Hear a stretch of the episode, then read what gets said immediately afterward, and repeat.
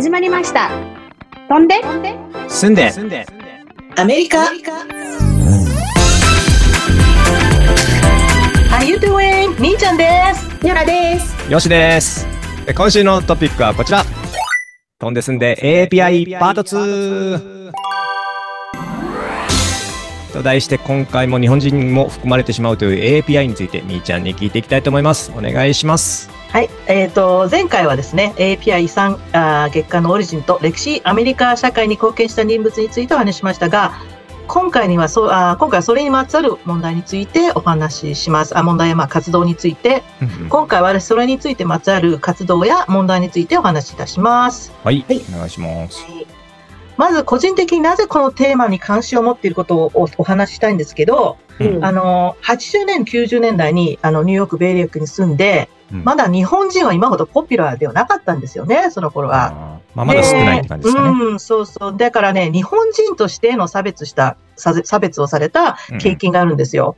うん。はい。皆さんもどうかわかんないけど、特にね、あの、日本に支配された、来た、まあ、国から来た人から、うんまあ、日本人への恨みを話されて、結構何度も心地悪い思いをしました。うん。例えば、うちのおじいさんは日本人に殺されたとかね。あうん。ーあれ、韓国とか、台湾とか、フィリピンとか、フィリピン、そうそうそう。で、そうな、本当にもう話がキリがないんですけど、うん。結構あって、レストランと、こあの、韓国の、ニューヨークで韓国のレストランに行った時、うん。もう、あの、お年寄りの人がもう、すごく遠くから私たちをじろーっと見たりとかね。うんうん、それが本当、アメリカに来て初めての経験だって、衝うん衝撃的だったんですよ。う。うんん。まあ、今だからそか、今だからこそ日本のいろんなものに人気が出ているので、私の立場は結構有利だったりするんですが、するんですけれど、うん私が渡米したところ、トロは、ただのオリエンタルっていう、あ、うん出た、オリエンタル。オリエンタル、本当オリエンタルって、ああいうオリエンタルってよく聞かれました。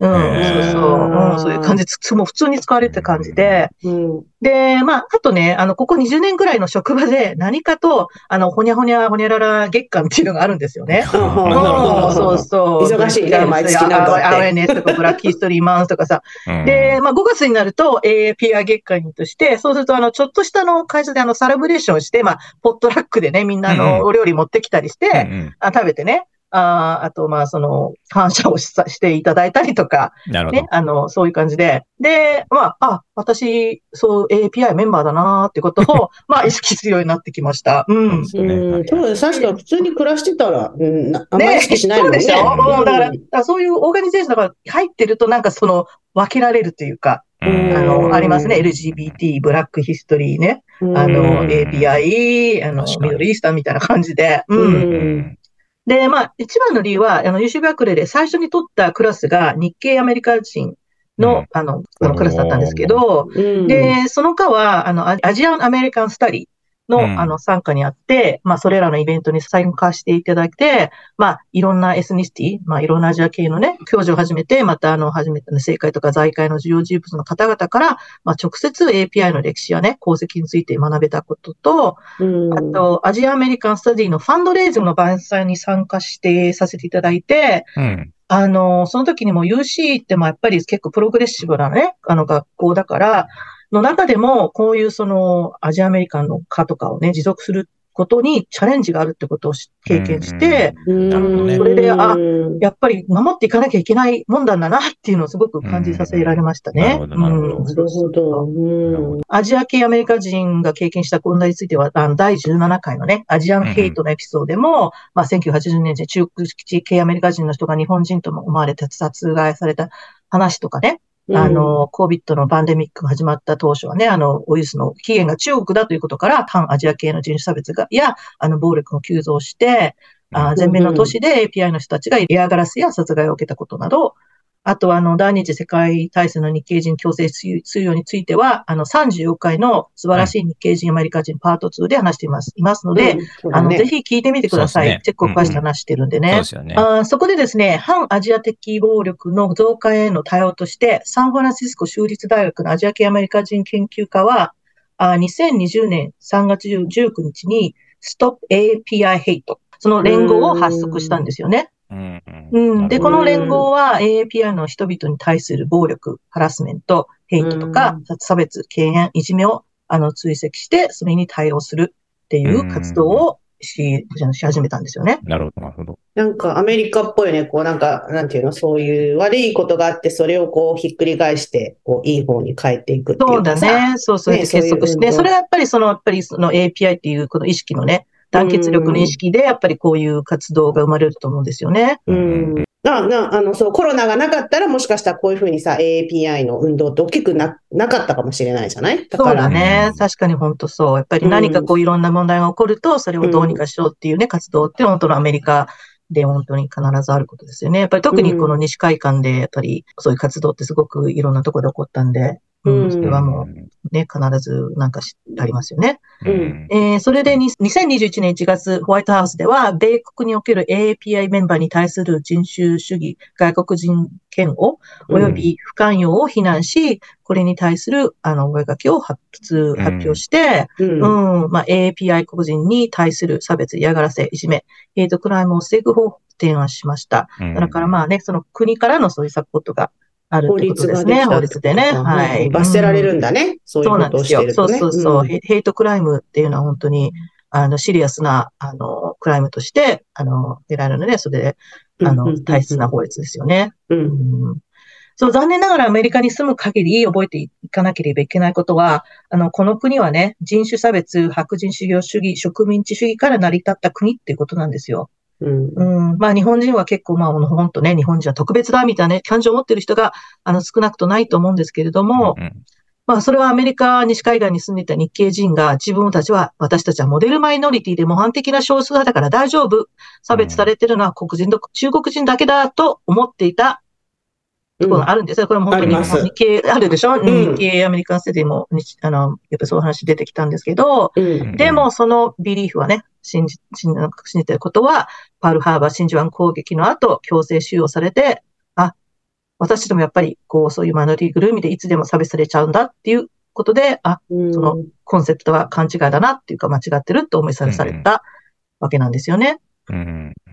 それで、まあ、7、60年代のシビルライツムーブメント、その公民権運動っていうのは、まあ、黒人の人で、あの代表、あの、リーダー、マルティン・ルーサー・キングとか、マルコム・ X とかは、まあ、黒人のか、黒人の活動家が有名ですよね。うんうん。でも、そうね。そう、日系人の強制収容サバイバーの人たちか、とか、まあ中国人の人です。やっぱり差別に反対する人たちが、やっぱり、あの、それにこう参加して、その自分たちの公民権を向上するために運動したっていうことを一緒に出すことを本当に知っていただきたいです。じゃあ、これはもう黒人の人たちに限ったコミュニケ運動ではなかったっていうそうなん感ですよ。うん、ちょっと前もうん。その時、前出したんですよ。ユリ・コチヤマさんっていうのは日系人の方だし、うん。リチャード・アオキさんとかね、は本当に、ブラックパンサーと一緒に戦ったとか、うん。もうそれちょっとすごく、も、もし、あの、 interesting な、あの、話題ですよ。うん。なるほど、なるほど。うん。で、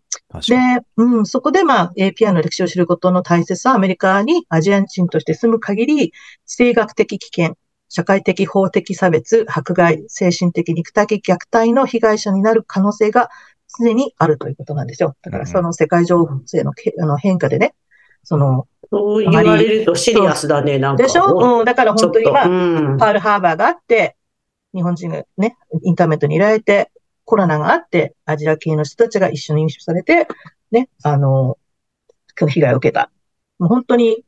昔のことも今も繋がってるから、history is repeat. 歴史は繰り返すってことがあるんですよね、本当に。うん、残念なことに。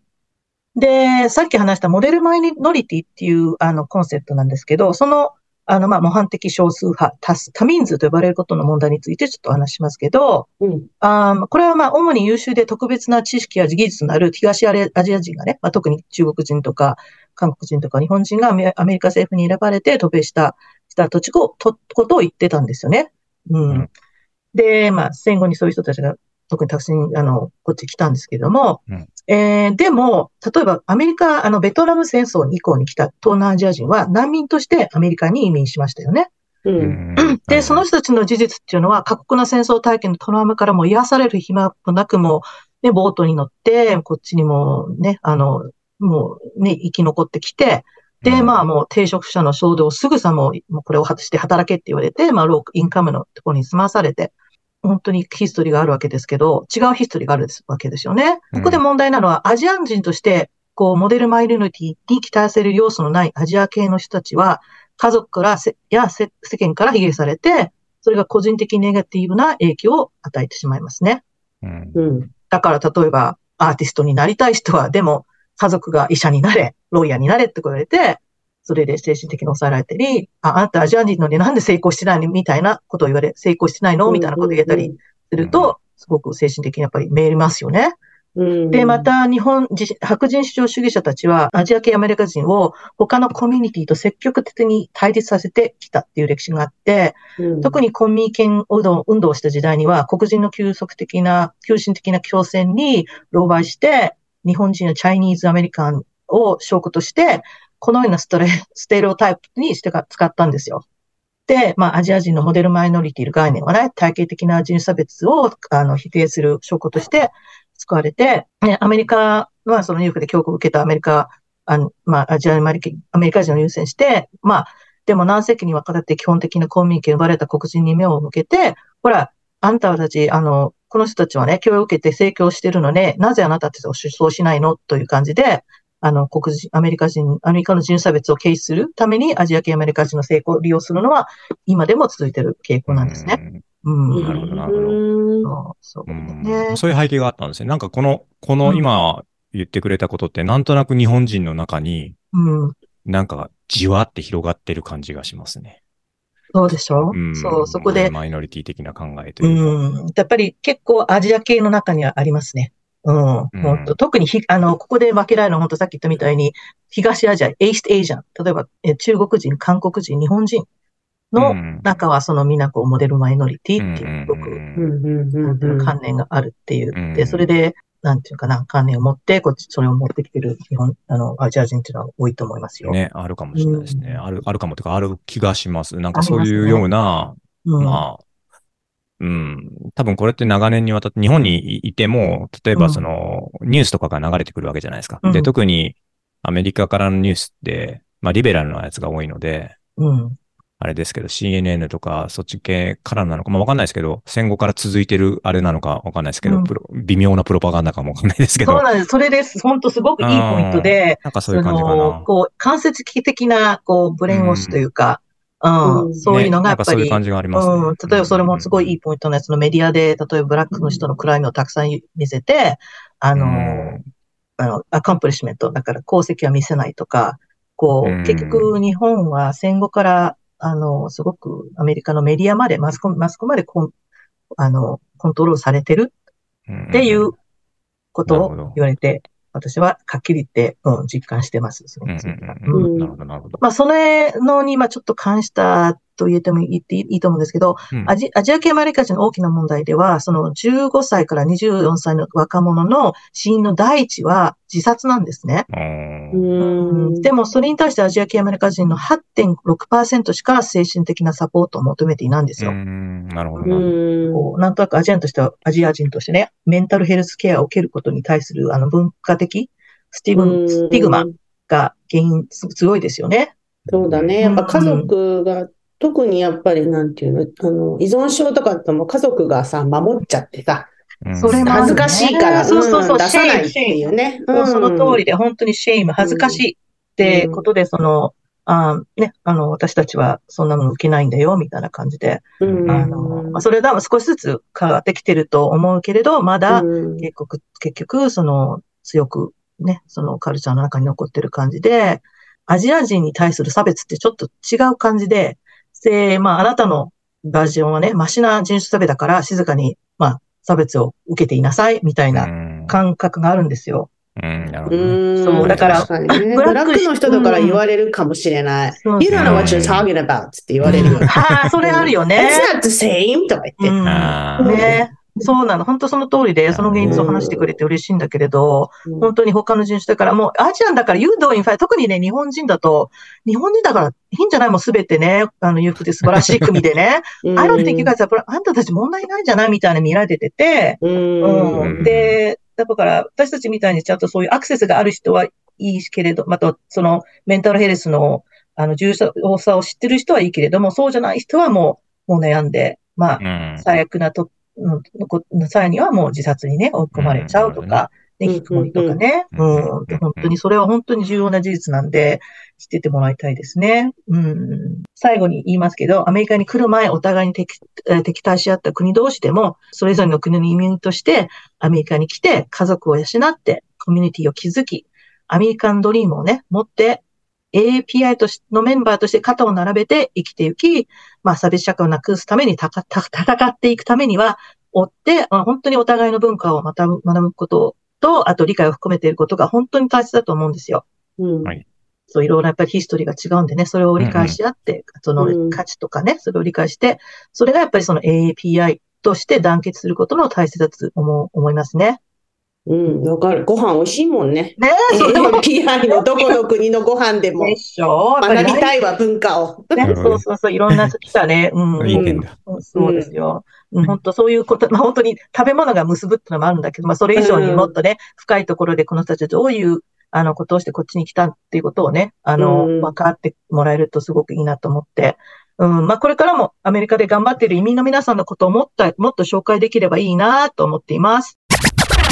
飛んで住んで、なんでやねんニュース。ということで、ちょっと今回はですね、少し趣向を変えてニュースというよりも最近読んだ本、スノーフレークっていう本をね、読んだんで、その紹介をしようかなと思っています。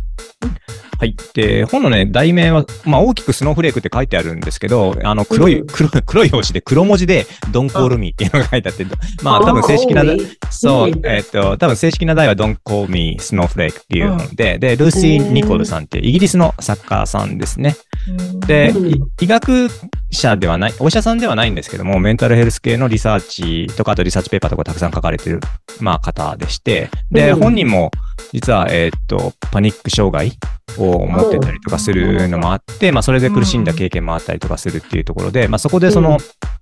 あの、まあ、経験なんかを踏まえて書いてるんですけども、うん。で、この本はその表題にあるようにスノーフレークとか、あとはですね、本の中に出てくる言葉サイコとか、 attention seeker とか、まあその SNS とかた新聞とかで、まあ揶揄されがちなスティグマを含むワードあるじゃないですか。あね。さっきもスティグマ出てきましたけど、うんまあスティグマを含むワードの、まあその解説とか背景とかを説明してくれていスて、だ snowflake ってどういう意味なの？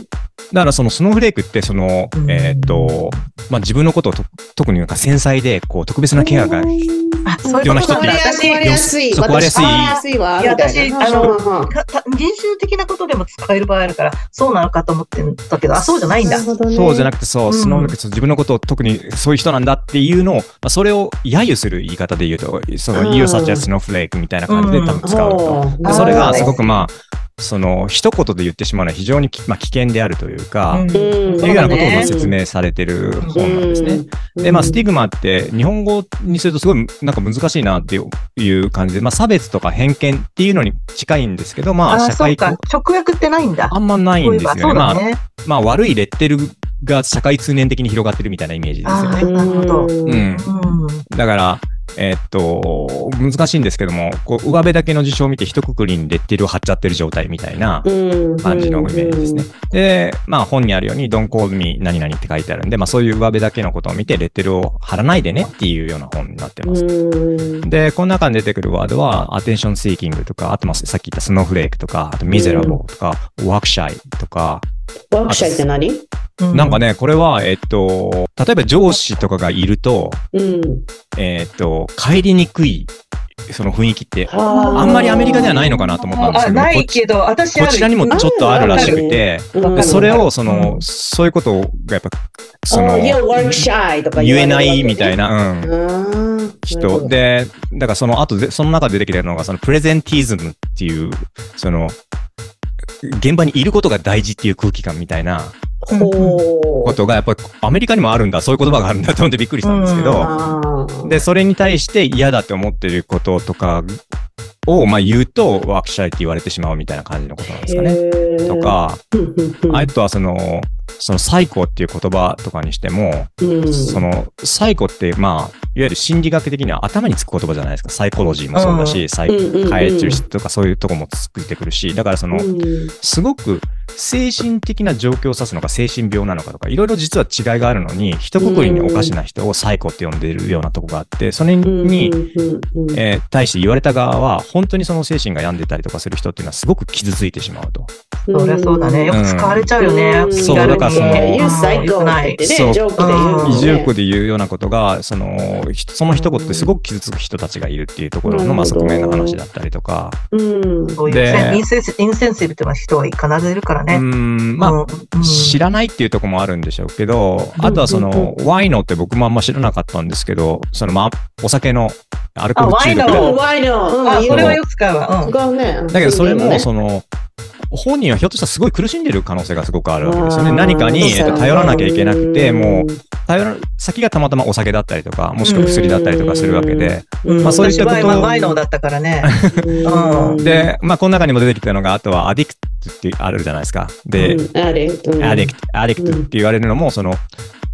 もともとそれを経験した人が自分のことを言うのはまだいいけど、うん人から言うっていうのはすごく、まあ、攻撃的に聞こえるみたいな。話だったりとジャッジメンか。トっていうね、うん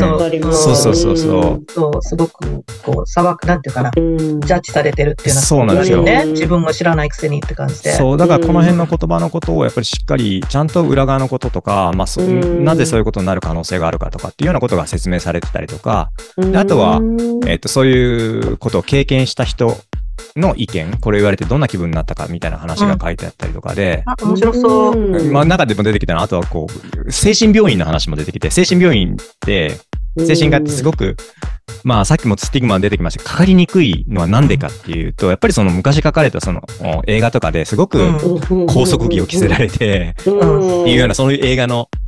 実はその当時ですらその病院はあんまりなかったらしいんですけど、あの、 crazy people のね、そうっていうのが、それがね、、あるからね。だけうん。すごく今の本当のちゃんとしたところとのイメージがかけ離れてるのに、人々の中にそういうスティグ,、ィグマとして、まあそれがまああると。